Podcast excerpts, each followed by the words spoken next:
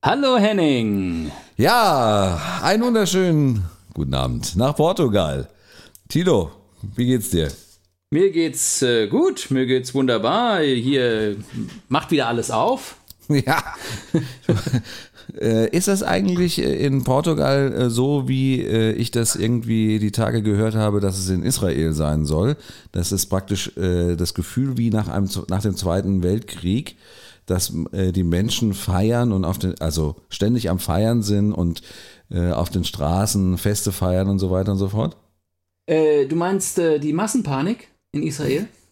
Nein, die meinte ich jetzt natürlich nicht. Nein, aber, aber die hast du ja, ich meine, äh, nee, so ist es natürlich in Portugal nicht, weil wir haben ja auch noch keine ähm, Herdenimmunität erreicht. Wir sind weit davon entfernt.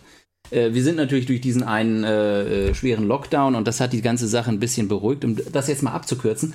Ähm, aber das, was in Israel passiert, ist ja erstaunlich. Gell? Also das ist ja so, als ob äh, Corona nie passiert wäre. Große ja. religiöse Feste, zu viele Leute, totgetrampelt. Wie früher. Ja, ja? Das ist wie, das ist wie früher. Hat mich ein bisschen von der Thematik, also ich, ich musste mich wirklich als erstes an die Love Parade äh, erinnern, äh, was, wo es ja äh, zu ähnlichen äh, Massen, äh, ja, wie, wie sagt man da? Aufläufen kam, ja. Aufläufen und, kam. Und das, das, ist ja im Prinzip auch das Gleiche. Die Love Parade ist ja so das religiöse Fest, was Deutschland gefeiert hat. So sieht's wohl aus. Du, äh, weißt du eigentlich, äh, kennst du ein anderes Wort äh, oder weißt du, wie man Saufgelage auch anders nennt? Nee. Alles dicht machen. Sehr gut. Oder wenn wir gerade beim Thema, äh, da wollen wir nämlich heute noch mal ein bisschen drüber reden. Nicht, äh, ich meine, im Grunde ist da alles zugesagt, ähm, aber wir wollen noch mal darüber äh, sprechen, äh, ja, wie denn eigentlich äh, man überhaupt über Corona reden kann. Und ähm, Tilo, wenn es dir nichts ausmacht, würde ich einfach sagen, wir fangen an. Wir fangen an.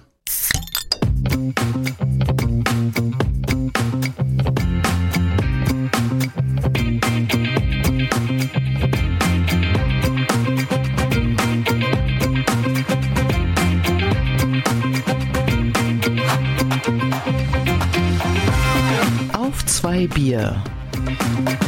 Der Podcast mit Henning Schwörer und Thilo Wagner.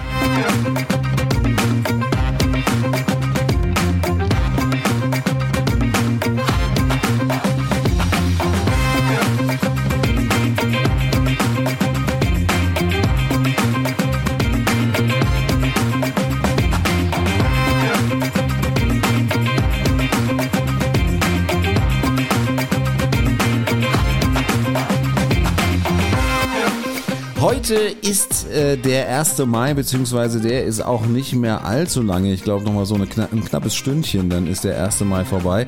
Tilo, hast du in den Mai getanzt? Äh, äh, nee, äh, nicht direkt. Nicht? Nee, nee.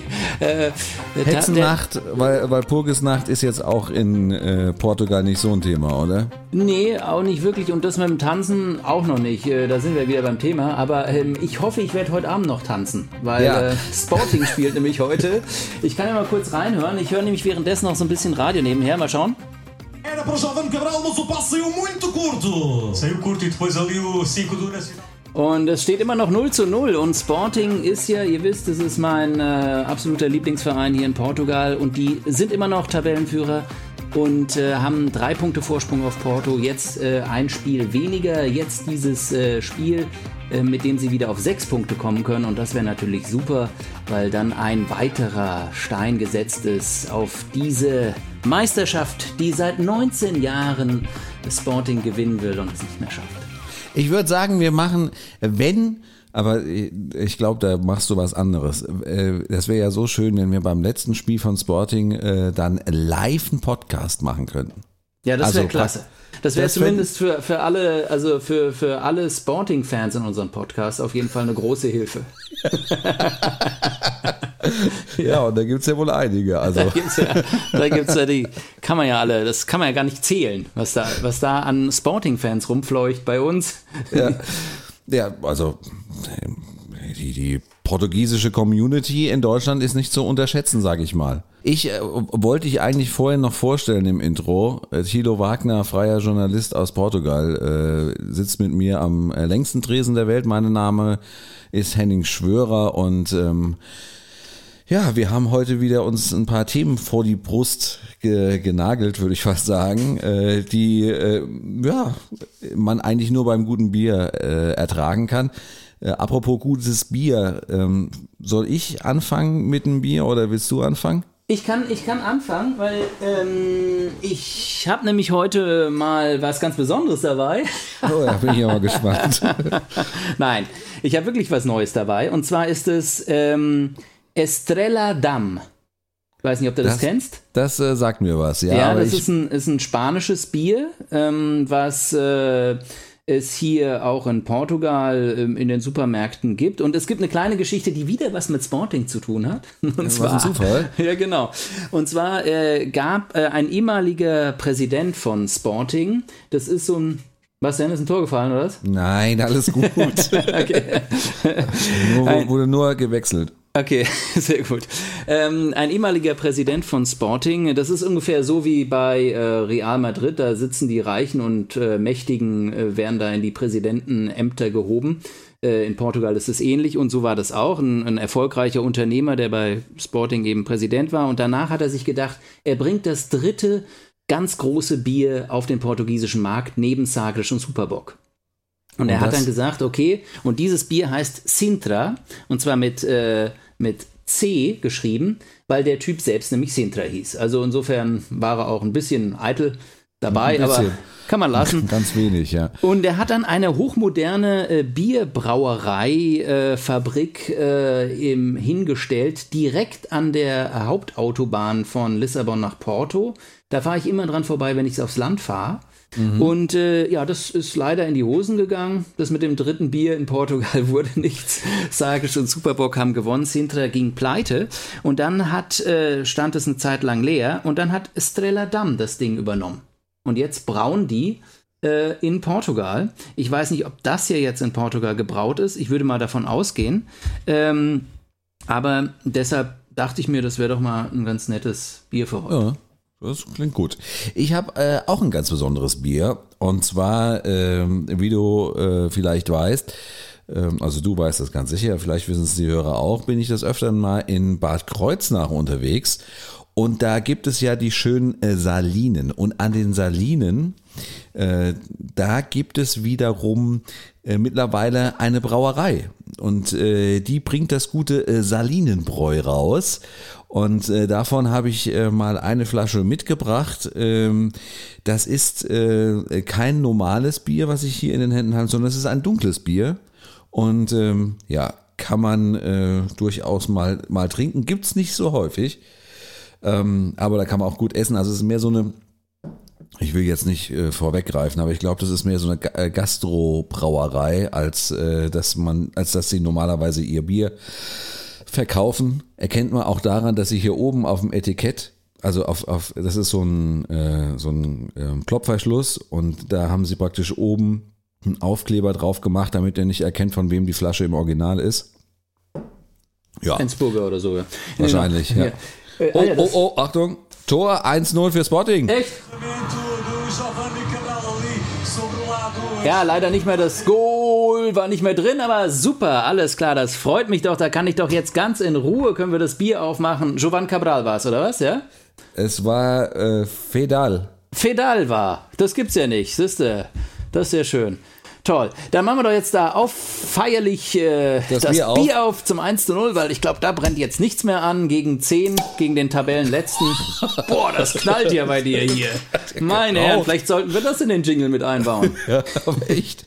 Aber bei dir wird es ja vielleicht jetzt so sein, Henning, dass wenn du jetzt dieses dunkle Bier trinkst, dass dir dann irgendwie nach äh, drei Schlücken der Saumagen fehlt. Ja, das ka- kann äh, durchaus sein, ja. Obwohl, ich bin mal gespannt. Ja, also erstmal Prost, ne? Ja, Prost. Ähm, Ich finde es total, das schmeckt total lecker. ja. Das muss man mal sagen. Also das das, schmeckt hier, nicht- das ja. hier schmeckt, ähm, Nach Wasser. ja. Echt? Also das ist so die Kategorie, ähm, dann kann man auch super Bock trinken. Ne, das ist, äh, also nicht nur, dass das halt wahnsinnig kohlensäurehaltig ist, ähm, sondern es ist auch richtig süffig. Es ist äh, sehr süß und nicht zu herb, was man normalerweise ja bei so dunklem Bier ist es ja meistens gerne mal so, dass es halt irgendwie sehr, sehr herb ist und das ist, das ist total, total trinkbar. Super. Sehr schön. Ja, da bin So. ich ja schon mal neidisch auf dich. Ja? Ich würde sagen, wir fangen an mit dem, äh, äh, mit dem eigentlichen Thema. Nur, ich äh, sag dir nochmal, es gibt nochmal einen Wechsel. Aber Danke. trotzdem. Aber Henning, lass uns jetzt nicht den Live-Kommentar von Sporting gegen Nacional de Madeira machen, weil dann würden wir, glaube ich, im Niveau nochmal ein paar äh, Stufen abfallen. Du hast es ja schon mal mit diesem schönen Witz am Anfang angekündigt. Wir wollten ja über alles dicht machen sprechen, diese ähm, Aktion von Schauspielern, die in ja, ironischer Art und Weise versucht haben, darauf hinzuweisen, dass ähm, ja, es scheinbar momentan keine Alternative gibt als äh, den Lockdown. Und ob das denn tatsächlich äh, so ist oder nicht. Also viele Fragezeichen standen hinter diesen Videos. Äh, die Reaktion darauf war äh, sehr groß. Warte mal, eine Sekunde. Ja? Egolo!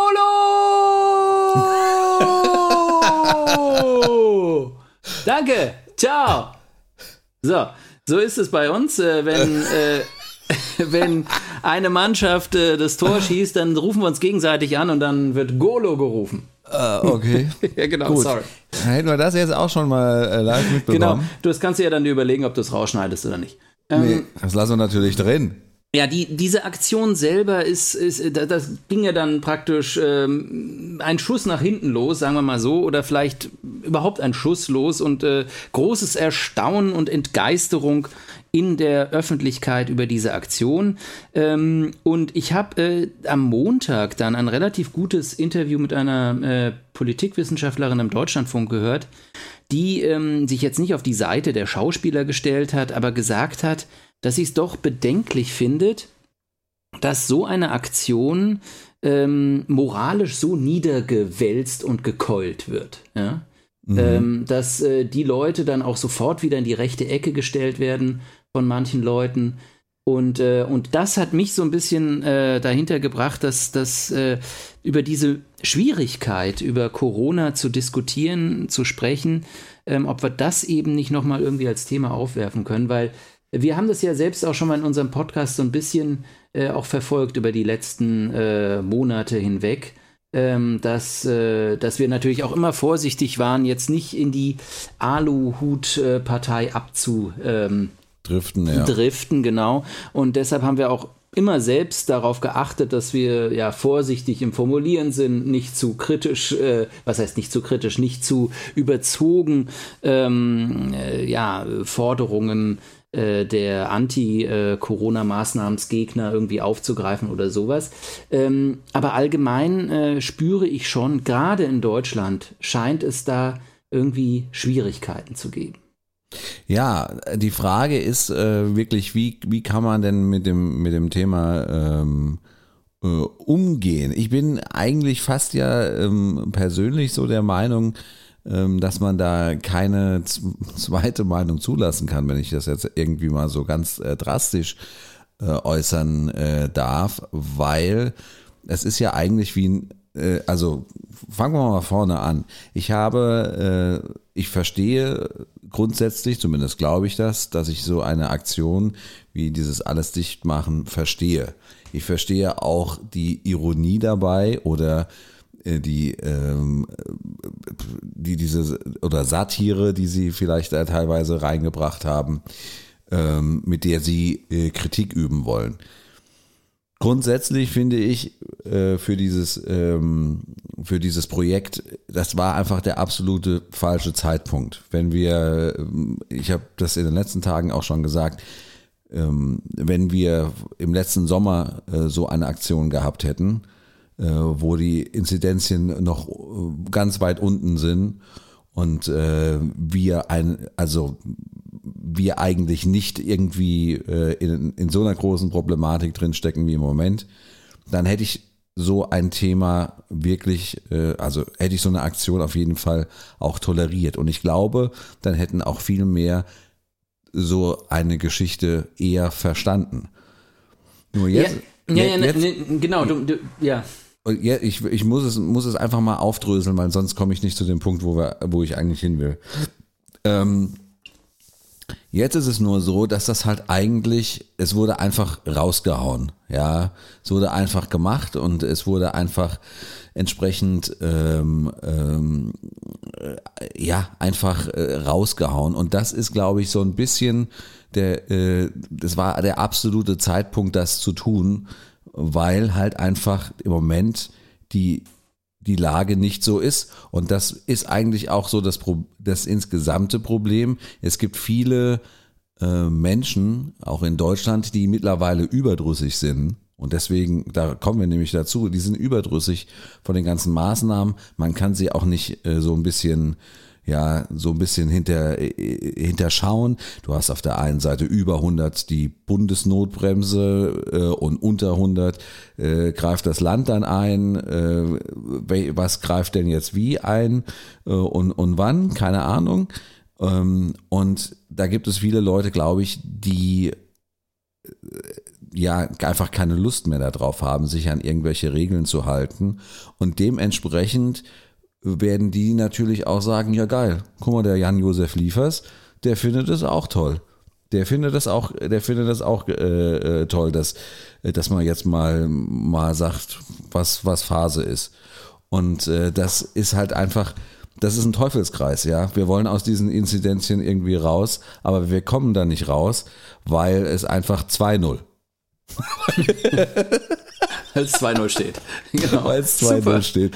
Wir kommen da einfach nicht raus, weil es eigentlich, ähm, äh, äh, ja, weil es natürlich immer wieder Ansteckungen gibt, äh, wenn man äh, so fahrlässig mit dem Thema umgeht. Ganz einfach. Ja, das, also ich meine, da, da gebe ich dir recht. Ähm, ähm, sagen wir es mal so. Äh, wir sind uns einig und da werden wir beide jetzt auch kein, keine große Streitkultur ähm, äh, pflegen weil wir uns da einfach einig sind, dass ähm, gewisse Maßnahmen getroffen werden müssen von der Gesellschaft, um das Infektionsgeschehen einzuschränken.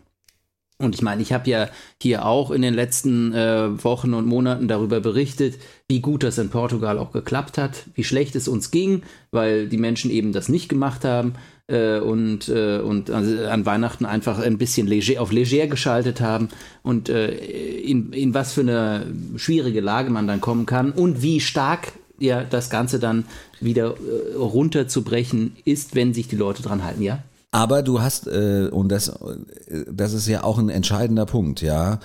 Äh, Portugal hat es geschafft, ähm, trotzdem, also korrigiere mich, wenn ich da falsch liege, äh, hat es geschafft, trotzdem mit Maßnahmen, ohne dass jetzt irgendwie gleich äh, 50 ähm, Schauspieler ähm, irgendwelche Videos gedreht haben oder äh, Querdenker auf die Straße gehen, ähm, haben es geschafft, das äh, gemeinsam als äh, als Gesellschaft wieder runter zu, runterzudrücken. Ja, und das ist das, was mir so ein bisschen in, in Deutschland äh, fehlt. Ich meine, gut, wir haben da wahrscheinlich immer noch so ein, äh, ja, wahrscheinlich so ein, so ein Gefälle von 70, 50, 70, 30, ja. Ähm, das ist äh, wahrscheinlich schon da. Und das ist ja auch, dann kriegt man das auch hin ich wär, mir wäre jetzt persönlich bloß lieber, wenn wir von 90-10 sprechen würden, ehrlich gesagt, anstatt von äh, 70 Leuten, die, also 70 Prozent der Leute, die eigentlich davon überzeugt sind und 30 Prozent, die eher nicht so viel Bock darauf haben. Natürlich. Nee, aber was ich dazu sagen wollte, ist nur, dass also wie gesagt, wir uns, was dieses ganze Infektionsgeschehen und die Maßnahmen, die eben greifen müssen in der Gesellschaft, ähm, äh, äh, um, um eben dieses Infektionsgeschehen äh, zu drucken, um den Virus unter Kontrolle zu bekommen. Da sind wir ja auf einer Linie, Henning, das ist klar, das muss momentan eben, das kann man runterbrechen auf Maske an und Abstand halten, wenn du so willst. Genau. Ähm, und, und, und, und diese beiden Faktoren, die wurden eben auch äh, in, in, in, in Portugal, äh, hat sich, haben sich die Leute einfach dran gehalten. Ähm, und, und trotz allem ist es so, mit Maske an und mit Abstand halten kann man trotzdem diskutieren diskutieren. Man kann also, man muss nicht wie die Querdenker ohne irgendwelche Sicherheitsvorkehrungen äh, auf die Straße gehen und so tun, als ob es der 68er Frühling wäre und, äh, und äh, ja, den großen Widerstand gegen äh, das autoritäre Regime der Bundesrepublik Deutschland aus, aus, ausrufen. Ja, Ja, das glaube ich ist nicht äh, notwendig, aber man kann um das jetzt mal bildlich so auszudrücken, mit Abstand und mit Aske auf, trotzdem diskutieren. Ja? Und ich glaube, das ist der Punkt, äh, wo wir äh, wo wir uns äh, irgendwie äh, als Gesellschaft auch öffnen müssen, dass die Schauspieler selbst, die ja auch in ihren eigenen Wohnungen das gedreht haben, die haben jetzt daraus keine, äh, keine Demonstra Machtdemonstration gemacht und gezeigt, dass sie es auch anders können, sondern sie haben das in ihren eigenen vier Wänden im Lockdown, sie selbst im Lockdown praktisch, äh, das so gedreht und, und, und dann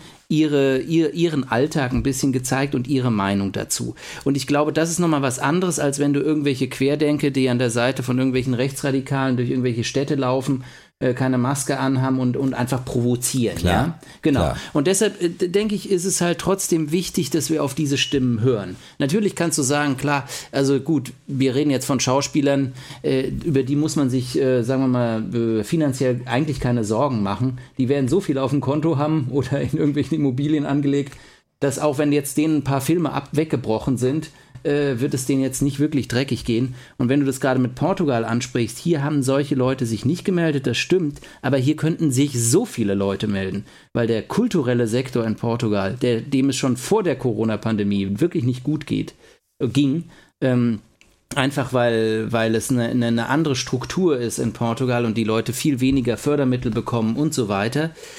Die sind sowas von hart äh, auf die Fresse gefallen durch diesen, durch diesen Virus. Denen ist alles weggebrochen und denen geht's wirklich dreckig. Ja?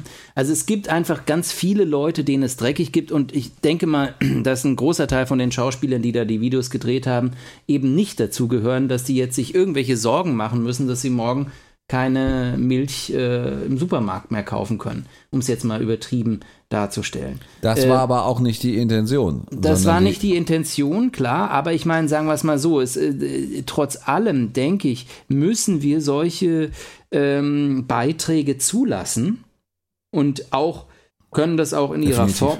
Form, in ihrer Definitiv. Form auch meinetwegen kritisieren, sagen, ja, vielleicht ist die Ironie da nicht der richtige äh, Ton, um das anzusprechen. Aber ich habe halt irgendwie so, ähm, ja, das Gefühl, dass, ähm, äh, dass der Versuch, diese Leute dann mundtot zu machen, eben dann äh, irgendwie auch nach hinten losschießt, ja. Und ich meine, eine Sache muss man ja sagen, äh, ganz egal, wie man die Aktion findet, es ist selten so viel darüber geredet worden, wie man über Corona reden sollte oder nicht, nach dieser Aktion, die sie losgetreten haben. Ja. Also das ist wirklich auch etwas, äh, da brauchen sie jetzt keine Medaille für zu bekommen, aber sie haben es zumindest geschafft, äh, in, auch jetzt in unserem Podcast nochmal äh, ein, äh, ja, eine Reflexionsphase anzutreten. Und ich glaube, es ist schon berechtigt, weil wir haben eben unheimlich viele Kollateralschäden, die auch natürlich in der Presse genannt werden. Kinder, äh, schwierige äh, Situationen in den, in, in, in, in den Familien, vielleicht auch mehr häusliche Gewalt, äh, ganz äh, schwierige Situationen für die Ärmeren äh, in der Bevölkerung, die sich vielleicht nicht leisten können, drei oder vier Kinder mit irgendwelchen Computern äh, zu versorgen und wo die Kids teilweise vom Online-Unterricht dann ausgeschlossen sind. Es gibt ganz viele Fälle, also wo man merkt, äh, das sind schwere Kollateralschäden, die äh, so ein Lockdown mit sich bringt und äh, die, die eben solche Maßnahmen mit sich bringen. Und die müssen eben auch in der Gesellschaft eine Rolle spielen. Die müssen auch diskutiert werden. Und es kann nicht einfach so sein, dass man sagt, äh, wir machen jetzt den Lockdown und basta. Ja? Und so ist es. Weil das ist, das ist gefährlich. Weil man nämlich dann eben die Leute, sagen wir mal, äh, ja, in die Mundtot falsche macht. mundtot macht und in die falsche Ecke treibt, auch politisch. Dann kommen nämlich die, äh, die Rattenfänger und fangen an, ein Lied zu spielen und sammeln diese Leute ein, die man, über die man nicht gesprochen hat und die kein, keine Stimme bekommen haben. Ja. Ja, da, da, also das stimmt auf jeden Fall. Also man muss auf jeden Fall äh, einen, ja, so einen Diskurs äh, zulassen. Ähm, wie gesagt, ich glaube, man muss auch den, den, äh, die Diskussion mit, mit Querdenkern äh, zulassen und man muss auch ihre Stimme zulassen. Das ist auch ganz klar. Äh, ich habe das jetzt schon öfters erlebt, dass äh, es andersrum irgendwie so ein bisschen schwierig ist. Ähm, und äh, dass das halt so eine gewisse Grundaggressivität gibt. Ich habe heute von einem äh, mir bekannten äh, Journalisten, äh, der bei den öffentlich-rechtlichen arbeitet, ähm, gehört, dass äh, die mittlerweile ihr vom Parkplatz ihre weiblichen Mitarbeiter abholen äh, und praktisch äh, ins Haus geleiten, weil die einfach Angst haben, äh, dass da irgendwas passiert. Ja, und das ist halt einfach für, da finde ich, ist eigentlich so eine gewisse Grundaggressivität vorhanden, wo ich eigentlich sage, das ist, ähm, ja, das ist irgendwie ein bisschen too much. Ich rede jetzt von den Querdenkern, ich rede jetzt nicht mhm. von alles dicht machen, mhm. ne? ist klar. Ähm, wo man halt einfach auch nicht äh, davon reden könnte, dass man jetzt irgendwie einen ähm, ja einen, einen politischen äh, Diskurs, äh, also ein irgendein eine Diskussion führen kann, keinen politischen Diskurs. Ja, ähm, ja. Das ist halt einfach, das ist halt einfach, bei sowas ist das, das, das geht einfach nicht von vorne bis hinten. Und ähm, ich bin auch der Meinung, ehrlich gesagt, dass äh, das äh, über kurz oder lang, also dass da auch praktisch in diesen Gruppen, in diesen Querdenkergruppen, sind ja auch sehr, sehr viele äh, Rattenfänger dabei, die sich wieder da oben draufhängen.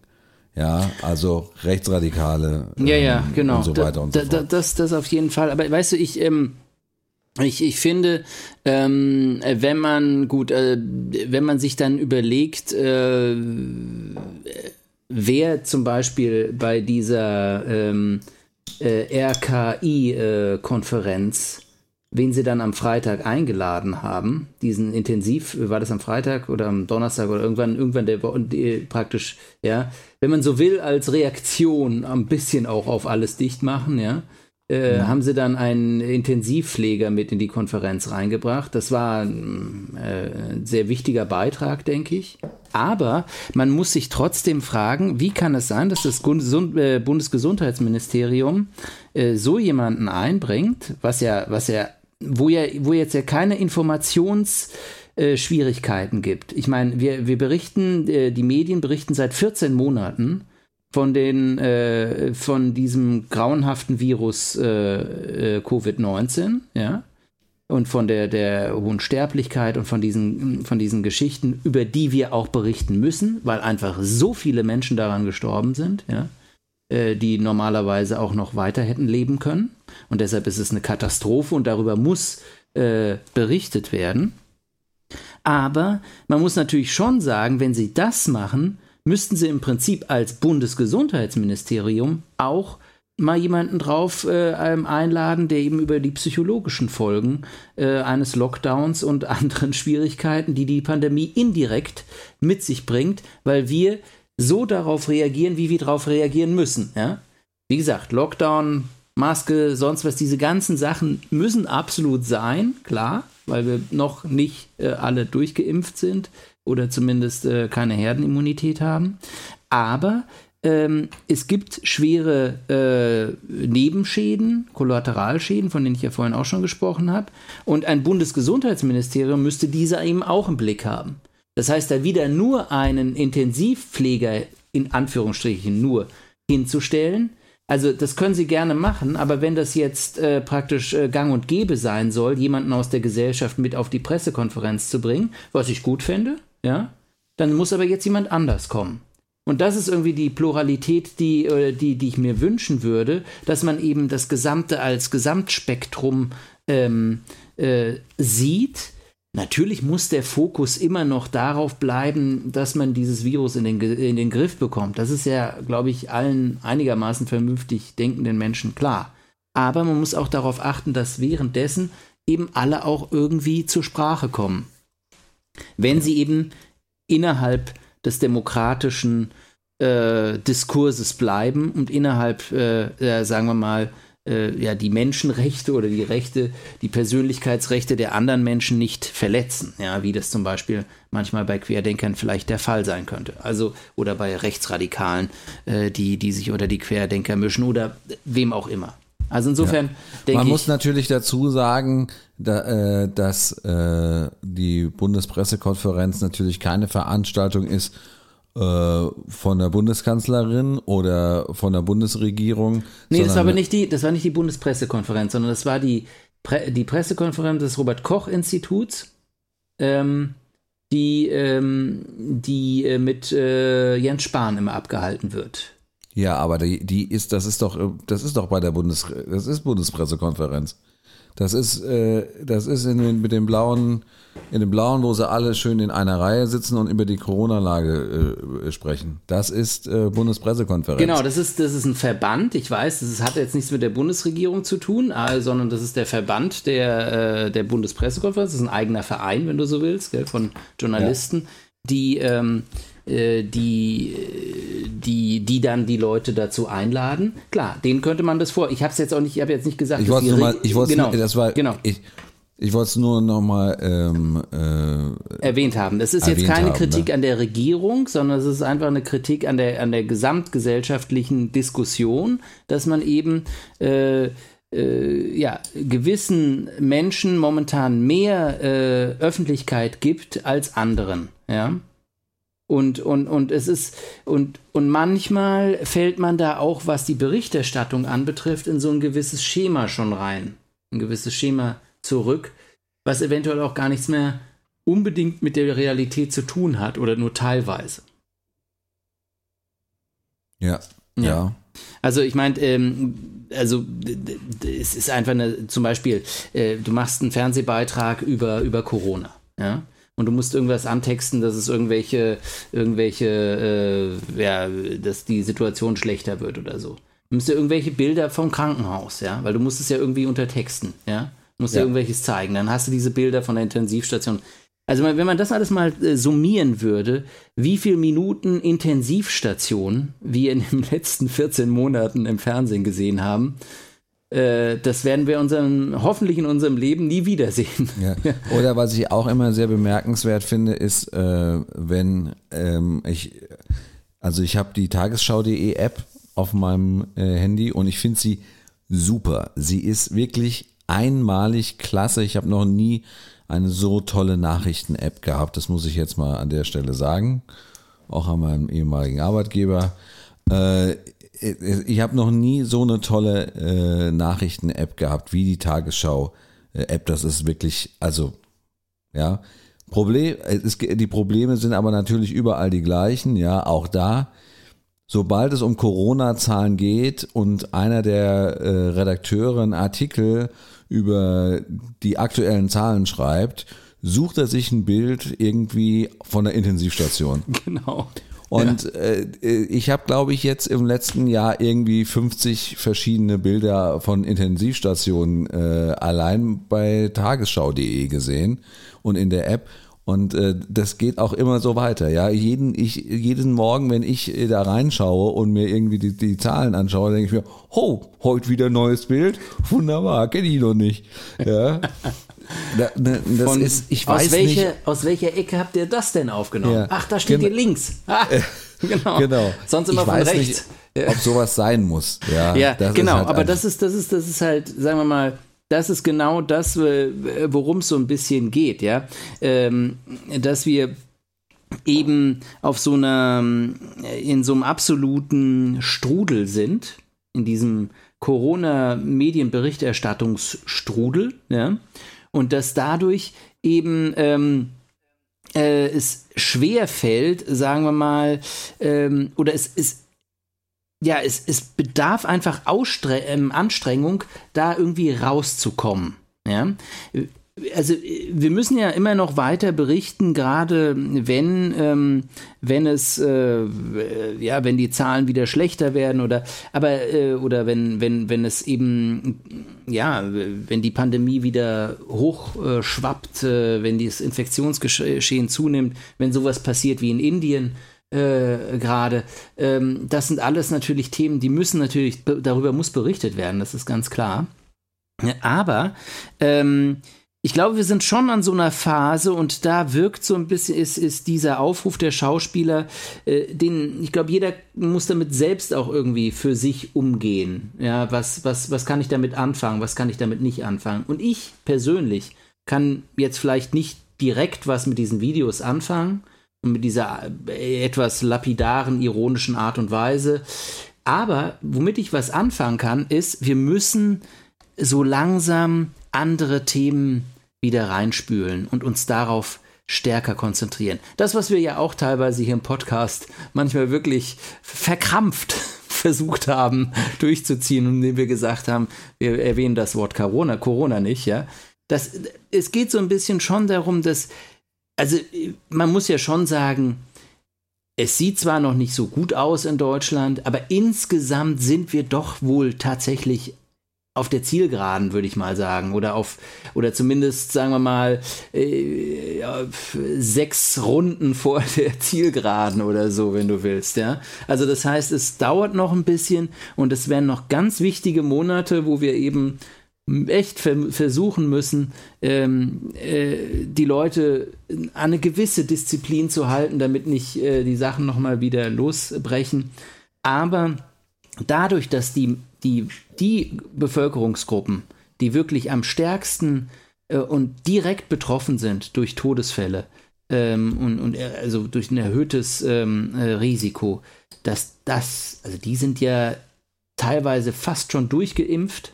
Und da muss man ja wirklich sagen, ja, da müssen wir auch wirklich mal unseren Horizont wieder ein bisschen erweitern. Es gab ja neben äh, dem alles dichtmachen gab es ja in der Woche, also das war ja die letzte Woche, gab es ja noch ein anderes Thema, was äh, ordentlich äh, für Wirbel gesorgt hat. Ähm, wie viel man 14, glaube ich, 14 äh, Fußballmannschaften äh, aus Europa äh, wollten ähm, oder hatten sich in einer Nacht- und Nebelaktion von Sonntag auf Montag dazu entschieden, irgendwie eine äh, Super League zu gründen. Das war ja die ganze Zeit äh, schon so ein bisschen in der Schwebe. Im Hintergrund hatte man da schon viel von gehört. Aber äh, dass das wirklich kommt, war noch nie so klar wie die in dem Moment. Das Ganze ist dann so ein bisschen, äh, ich glaube, da hat, äh, um es kurz zu machen, äh, da hat äh, hat man die Rechnung ohne den Wirt gemacht. Oder so sagt man doch, ne? Ich glaube ja, ja. ja. Ähm, denn äh, natürlich wurde zurückgerudert, weil äh, so ziemlich, ähm, also erstmal vor allem die englischen äh, Fans sich massiv dagegen gestellt haben. Gut, wir in Deutschland, wir hatten damit gar kein Problem. Äh, Kalle Rummenigge und äh, äh, hat gleich gesagt, dass er bei sowas nicht mitmachen möchte. Ähm, was ich ihm ehrlich gesagt nicht so ganz abnehme, aber gut. Aber am äh, gleichen Tag wurde er ja auch irgendwie ins Exekutivkomitee der UEFA gewählt oder so glaube ich, ja. oder was war das? ja, genau. genau. Also er wurde zu, genau, also da, da, sind schon einige Sachen, glaube ich, irgendwie zusammengelaufen an den Tagen. Übrigens, was Und ich, bevor wir, bevor wir richtig einsteigen, wollte ich nur sagen, du weißt, was, wer der Hauptsponsor von äh, dieser Liga gewesen wäre? Nee. Superbock, klar. Echt? Superlock, Bubok, Super League. Hätte doch gepasst, oder? Ja. Nee, das hätten sie nicht stemmen können, weil ich mal als Hauptsponsor. Finanziell, ja. Finanziell, äh, da, hätte, da musste wahrscheinlich irgendwie das Bruttosozialprodukt von, ähm, von Portugal ähm, drauf Haben. verblasen, ja. um so ein Fünf-Jahres-Sponsoring der Super League zu nehmen. Nee, aber. Ähm, Du wolltest noch was sagen, Henning. Ja, und zwar, es ist ja, äh, es war ja dann so, eigentlich war diese, dieses äh, Outcoming mit der Geschichte mit der Super äh, League war ja eigentlich nur vorgelagert zu einer Geschichte, weil die UEFA nämlich ja getagt hat. Und die UEFA äh, hat äh, getagt, weil sie nämlich die Champions League Regeln äh, verändern äh, wollte oder will oder hat. Und äh, da weiß man wirklich nicht so wirklich, was denn jetzt das schlimmere Übel ist, Thilo, ne? Absolut, absolut. Nee, ich, ich finde es ähm, im Nachhinein war das wirklich, äh, kann man nur mit dem Kopf schütteln, so wie du es gesagt hast. Wie, wie, wie, also was für eine Fehlen von, also äh, was für eine Sensibilität haben diese Clubs überhaupt, dass sie mitten in einer Pandemie in der seit 14 Monaten kein Fan ein Stadion betreten hat, ähm, dass sie dann ein Projekt aus der Taufe holen, das ähm, im Prinzip über alle Meinungen und öffentliche Meinung hinweg einfach praktisch in den Chefetagen dieser Millionen und Milliarden schweren Vereine äh, getroffen wird. Äh, äh, welche Reaktion kann man da erwarten? Welch, welche Sensibilität braucht man, um zu spüren, hm, vielleicht ist es jetzt nicht der Moment, um damit loszulegen. Ja? Aber die, äh, die Frage äh, könntest die, du ja vielleicht beantworten, weil du den äh, ähm, vielleicht den Präsidenten von Real Madrid, der, der ja auch diesen denkwürdigen Auftritt hatte, ähm, der ja gesagt hat, dass er im, äh, im Fußball nichts mehr verdient und er praktisch äh, kurz vor der Pleite steht. Gut. Ich meine, äh, ist auch kein Wunder, wenn man irgendwie äh, denkt, dass man, äh, was weiß ich, wie viele Spieler für äh, ähm, äh, Milliarden von Euros äh, sich einkaufen muss. Ja, und sein Stadion gerade für 800 Millionen Euro renoviert. genau. ja, also und, genau, also, genau. Das sind das sind so. Also ich meine, dieses ganze Projekt ist ja von äh, Florentino ähm, äh, Perez, ähm, dem äh, Präsidenten von Real Madrid, irgendwie so sein Baby gewesen. Und klar, die die finanzielle Situation dieser Vereine spielt da sicherlich eine Rolle. Ähm, was was was worüber wir aber eigentlich sprechen wollten und du hast es ja äh, auch schon angekündigt, die UEFA hat sich da dann so ein bisschen wie die Jeanne d'Arc äh, des modernen Fußball verkauft und gesagt, wir kämpfen jetzt gegen die Super League. Die Fans stehen und der Fußball steht an uns an erster Stelle. Und gleichzeitig äh, pressen und veröffentlichen sie eine Reform der Champions League, ähm, die es in sich hat, muss man nur sagen. Also ähm, ich glaube, insgesamt sollen ähm, 100 Spiele mehr stattfinden. Ähm, ja. Und es wird wohl eine ähm, Champions League geben, die äh, eine Liga von äh, 36 Vereinen ähm, genau. drin hat. Und diese Vereine, die da drin sind, die spielen dann gegen zehn äh, Mannschaften. Also jeder spielt zehnmal, äh, fünfmal zu Hause, fünfmal auswärts. Und zwar gegen immer eine andere Mannschaft, aber eben nicht gegen alle, weil die Liga so groß ist. Ähm, und dann qualifizieren sich die ersten acht direkt für das Achtelfinale. Und die anderen acht Plätze werden von den restlichen 24, äh, nee, warte mal, die restlichen, äh, was, jetzt bin ich rausgefallen, glaube ich, ähm, äh, die restlichen, also die restlichen acht Plätze werden von den restlichen Mannschaften ausgespielt. Ähm, ich glaube, ähm, in einem Playoff, Suche, ja. in einem Playoff äh, Hin- und Rückspiel, also praktisch schon eine Zwischenrunde. Ähm, und dadurch wird praktisch die, werden die, die Gegner diesen, dieser ersten acht äh, irgendwie ermittelt und dann geht es praktisch im K.O.-System ab dem Achtelfinale weiter. Also insgesamt werden da wohl 100 mehr Spiele ähm, äh, stattfinden, die irgendwie vor allem im Januar und Februar ausgetragen werden sollen. Und das Interessante dabei ist, dass sich äh, dadurch ja die Zahl der Mannschaften, also der Zahl, die Zahl der Mannschaften in der Champions League aber nur um vier erhöht, von 32 auf 36. 100 Spiele mehr aber vier Mannschaften nur mehr in der Champions League. Das heißt, wenn du dir überlegst, okay, es werden jetzt, wird jetzt mehr in der Champions League gespielt, weil wir das Feld breiter aufstellen und zum Beispiel einfach, äh, sagen wir mal, jedem in diesem in dieser äh, UEFA äh, Fünfjahreswertung jedem äh, nationalen Meister vom vom ersten bis zum zwölften Platz zum Beispiel einfach auf jeden Fall den äh, Zutritt zu dieser Champions League garantieren, was ich ja eigentlich eine sehr, sehr gute Idee fände, wenn eben das wieder so ein bisschen mehr an diesem Europa, dieser Europameisterschaft, äh, dieser, dieser Europapokal der Landesmeister sich äh, ähm, orientiert, dass man eben einfach weiß, okay, der Meister von Holland spielt auf jeden Fall mit, der Meister auf, von Belgien spielt auch auf jeden Fall mit und wahrscheinlich der Meister von der Schweiz spielt auch und ich weiß nicht, wer da noch äh, in, den, in den hinteren Plätzen dann kommt. Ja. Äh, und das ist ja jetzt nicht mehr der Fall. Ähm, nein, was jetzt passiert, diese restlichen vier, davon kriegt Frankreich, ah, Frankreich, interessant interessant. Äh, UEFA, Platini, ähm, 60 Millionen Einwohner, eine der größten und äh, wirtschaftsstärksten Nationen Europas, kriegt auch noch einen Platz, einen extra Platz, also krieg, äh, kriegt dann auch noch einen festen Platz dazu.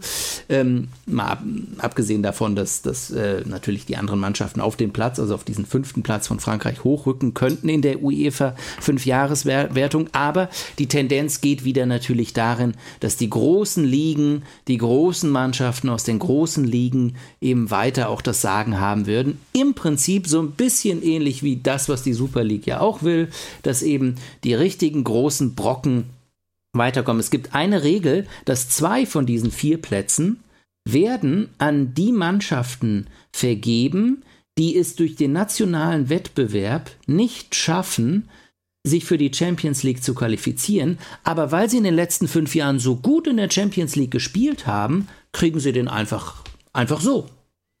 Also zum Beispiel, ein, ein zum Beispiel jetzt, zum Beispiel Liverpool jetzt oder Dortmund, ja. genau. Die beiden, die sich jetzt vielleicht nicht für die Champions League qualifizieren, aber eben gute Champions League äh, äh, Saisons gespielt haben, die beiden kriegen das einfach so geschenkt. Und da frage ich mich echt, was soll denn dieser Humbug, ja? Also da, da wird ja dann schon, da wird schon die nationale Liga ausgehebelt, weil die nationale Liga sollte eigentlich immer äh, genau das Spiegelbild geben von dem Moment, wer sind die besten Mannschaften in dem Land. Punkt. Ja, ja? ja. Und nicht, wer war gestern oder vorgestern die beste Mannschaft. Und das sind, das sind die gleichen Mechanismen, die im Prinzip äh, so ein Denken, ähm, die hinter so einem Denken stecken, die letztendlich für diese Taufe oder die Geburt und den Tod der Super League äh, praktisch äh, ja, dazu geführt haben. Ja. Ich frage mich auch, wie, wie kann, also wie soll das funktionieren, dass man so viele Spiele ähm, irgendwie da durchgeprügelt bekommt, ja. Ich meine, das ist ja nochmal klar, wieso wir mehr Spiele machen. Also erstmal natürlich, um einfach mehr Einnahmen äh, zu generieren und ähm, also sowohl wahrscheinlich im Stadion wie auch äh, im äh, Fernsehen oder was auch immer. Und das zweite, ähm, ich glaube oder ich bin ehrlich gesagt davon ziemlich überzeugt, dass äh, die Spiele an Attraktivität dadurch verlieren werden. Und äh, wie soll denn bitte eine Mannschaft äh, allen Ernstes ähm, einen Ligabetrieb aufrechterhalten, einen DFB-Pokal und dann noch, ich weiß nicht, wie viele Spiele äh, in, in der Champions League machen. Also das ist ja eine, eine Wahnsinnsbelastung, äh, ehrlich gesagt. Ähm, und äh, also ich finde, äh, dass das äh, wirklich sehr, sehr abträglich ist gegenüber dem, äh, dem, dem Wettkampf für diese, also ich, ich fand Champions League war immer so, so, naja, so eine seltsame Geschichte, aber das setzt dem Ganzen wirklich nochmal die Krone auf, weil du halt einfach wirklich keinen, ja, keines der Spiele ist mehr was Besonderes. Es ist äh, einfach, äh, ja, äh, sind ja noch, noch genau. ein paar. Genau, ja? dieser, dieser Abnutzungseffekt ist drin und, und, und äh, äh, was man auch dazu sagen muss, ist, äh, dass äh, selbst das Format, was wir jetzt haben, wenn man darüber einfach noch ein bisschen nachdenken würde und darüber nachdenken würde, dass man eben auch äh, äh, sagen wir mal, kleineren Ligen in Europa mehr Chancen geben sollte. Ich meine, dieses ganze System, dass äh, die gesetzten Mannschaften, dieses ganze System der gesetzten Mannschaften ist ja an sich schon ähm, ein, ein Mechanismus, um den äh, finanzstarken Mannschaften Europas äh, Planungssicherheit zu geben, wenn du so willst, ja. Äh, also wenn du dich für die Champions League qualifizierst und du heißt Manchester City, ist klar, du bist im Top 1. Das heißt, du wirst dann nicht gegen Bayern München in der Gruppenphase spielen, ja. Warum nicht, ja? Also tut mir leid, aber äh, ich finde dieses Gesetzte, äh, diese äh, Gesetzungen finde ich Blödsinn. Das muss von Anfang an losgehen. Das muss knallen, ja. Die, die besten Champions League-Spiele in der Gruppenphase sind die, wenn du die in der Todesgruppe stattfinden, wo die drei stärksten Mannschaften gegeneinander spielen. Ähm, äh, und, und teilweise dann irgendwie Liverpool oder irgendwie irgendeine andere Mannschaft rausgeflogen ist. Jetzt in den letzten Jahren war das ja so, dass, dass das mal passiert ist. Und, und, und dann, dann finden die richtig guten Spiele statt. Ja? Und das ist ja im Grunde genau das gleiche wie bei einer Weltmeisterschaft oder bei einer Europameisterschaft auch. Zumindest Auch da gibt es ja mittlerweile so ein paar, paar Regelungen, aber früher war das ja so, dass du dann wirklich äh, richtige Todesgruppen hattest und dann äh, sich da schon in, schon in der Gruppenphase ja schon, wir hatten das ja auch mit Deutschland, Portugal, dass sich in der Gruppenphase schon große Mannschaften treffen.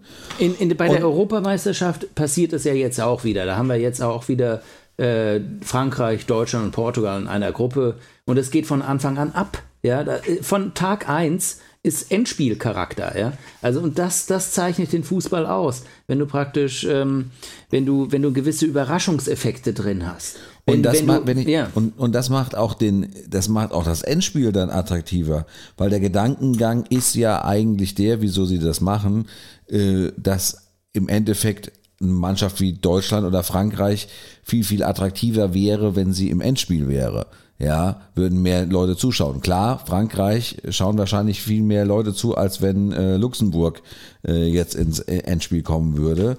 Aber ich denke, insgesamt von der Aufmerksamkeit hat es doch einen viel größeren Effekt, wenn, äh, wenn, wenn sich eine kleine Mannschaft von ganz unten nach ganz oben kämpft, als wenn äh, wir zum hundertsten Mal irgendwie, äh, keine Ahnung, Deutschland gegen Frankreich sehen. Also gut, klar, Deutschland wäre jetzt ein blödes Beispiel, aber keine Ahnung, England gegen Frankreich sehen. Ja, dann würde ich nicht, würde ich nicht einschalten. Ja, also. Ja, ja. Nee, und ich muss auch sagen, also ich meine, dieses, dieses Jahr, also, und es geht mir schon seit ein paar Jahren so. Äh, äh, letztes Jahr war sicherlich nochmal ein Ausnahmejahr, weil es dann nochmal dieses Final Four oder Final äh, Turnier da in Lissabon gab. Also zumindest nicht vor waren es nicht, aber diese, diese Endrunde, mhm. ähm, das war nochmal was anderes. Aber, aber es geht mir seit Jahren so, dass das ja immer die gleichen Mannschaften auch immer in, praktisch ist ins Viertelfinale schaffen. Oder zumindest immer die gleichen Länder vertreten sind. Dieses Jahr zum Beispiel war mal wieder Porto aus Portugal, war mal wieder im Viertelfinale. Und das ist ja fast schon eine Seltenheit, dass mal so ein kleines Land wie Portugal ähm, mit reinkommt. Oder ab und zu äh, gibt es halt so wieder mal so eine Traumgeneration bei Ajax Amsterdam und die schaffen es dann eben äh, auch äh, richtig äh, durchzurocken, bevor sie dann komplett von allen Mannschaften in Europa aufgekauft werden. Ja? Mhm, genau. Ja, genau. Und, und so, das gab es ja in den 90er Jahren auch schon mal. Äh, aber ansonsten ist es unheimlich schwierig für diese Mannschaften da irgendwie weiter durchzukommen und durchzubrechen. Und nicht, weil weil äh, nicht unbedingt, weil es nur an der Qualität liegt, weil es gibt eine ganze Menge von sehr guten kleinen Mannschaften, die eben auch äh, wahrscheinlich bis äh, weit, also man sieht, hat es bei Porto zum Beispiel gesehen, wie die da Juventus Turin in dem, im Achtelfinale rausgekegelt haben. Also Porto ist jetzt nicht eine Übermannschaft, aber wenn die diszipliniert spielen und, und, und, äh, und jemanden wie Pepe haben, der da hinten äh, jeden Ball ra äh, rausräumt und, und richtig Bock hat auf das Spiel und so weiter, dann, dann passieren solche Überraschungen und von diesen Überraschungen lebt der Fußball. Gut, heute Holstein äh, Kiel hat es nicht ganz geschafft, 0 zu 5 gegen Dortmund oder aber, aber trotzdem ganz, waren sie im, im waren sie im Halbfinale und, ähm, und das sind die, das, und, und die haben vorher Bayern München rausgekegelt. Und das sind genau diese Sachen, wovon der Fußball lebt. Und wenn das nicht oben in der Chefetage mal ankommt, dass dieser, man kann den Fußball nicht äh, wie ein strategisches Planspiel oder ein Geschäftsjahr eines äh, IT-Konzerns führen. Da gibt es Überraschungen drin. Und sowohl die Geschäftsführung als auch ähm, als auch die gesamten Organisatoren müssen da mehr darauf achten, dass von diesen Überraschungen der Fußball lebt und die Leidenschaft lebt und nicht von dem kalkulierten Spiel. So, wir haben schon wieder äh, fast zu viel geredet. Ähm, ja, ist länger geworden heute. Äh, es, ist, es ist auch, äh, ich würde fast sagen, es ist alles gesagt. Äh, von daher ähm, trinke ich mein Glasal noch aus. Abschließend willst du noch kurz sagen, ähm, hat es jetzt geschmeckt oder? Ich, ich finde es äh, immer noch gut. Also ich würde fast noch, noch eins trinken. Aber kannst ich habe noch. Kannst also du nochmal den Namen sagen?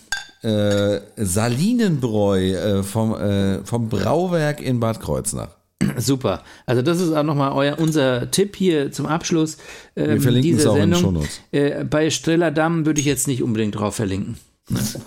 ich, ich, ich, weiß nicht, ob das an dieser Fabrik liegt, die er vorher, vorher nicht gerissen hat.